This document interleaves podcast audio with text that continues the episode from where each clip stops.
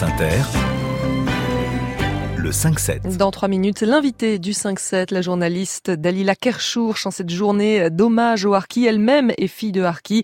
Mais avant cela, on retrouve Emmanuel Moreau et son esprit d'initiative. Bonjour. Bonjour Mathilde Munoz. Votre invité de ce matin m'intrigue. Vous l'avez rencontré ce week-end lors de la fête des plantes d'automne au château de Saint-Jean de Beauregard.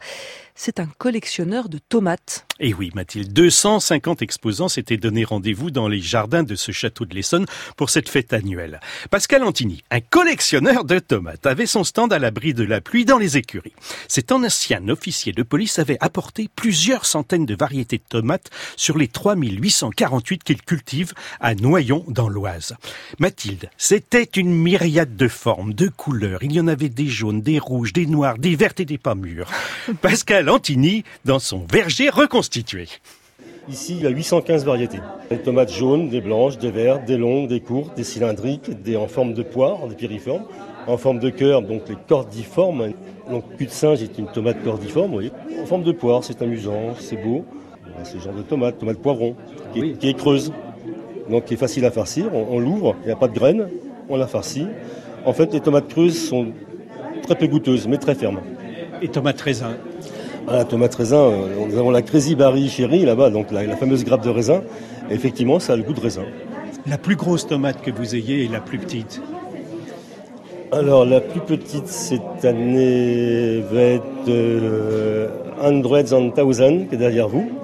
Qui ah fait, oui, elle est tellement petite que. Qui fait en moyenne un gramme, un gramme un, environ. C'est un pépin. Voilà. Et donc, vous avez la tomate qui est la Big Zac qui fait un peu plus d'un kilo et demi.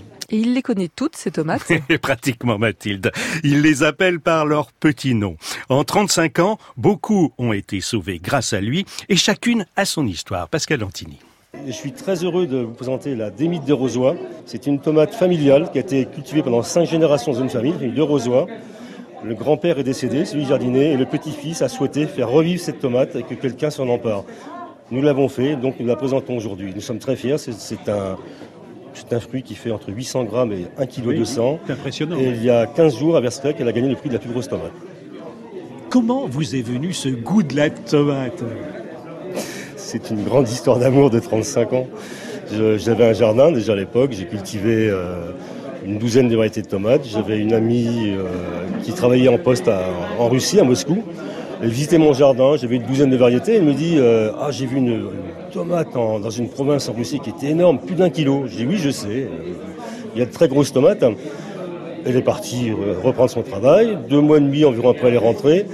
Et elle a passé trois graines de tomates dans son soutien-gorge. Dans son soutien-gorge Oui, Mathilde. Bah, on est en URSS à l'époque, on ne sortait pas ce qu'on voulait. Ah oui, donc là, cette tomate a un goût d'interdit. Absolument. Les graines de ces tomates perdues et retrouvées sont à vendre sur le site de son association, association qui s'appelle cultivetaru.fr. Et on va mettre les références sur franceinter.fr à la page de votre chronique Emmanuel Moreau, l'esprit d'initiative. À demain.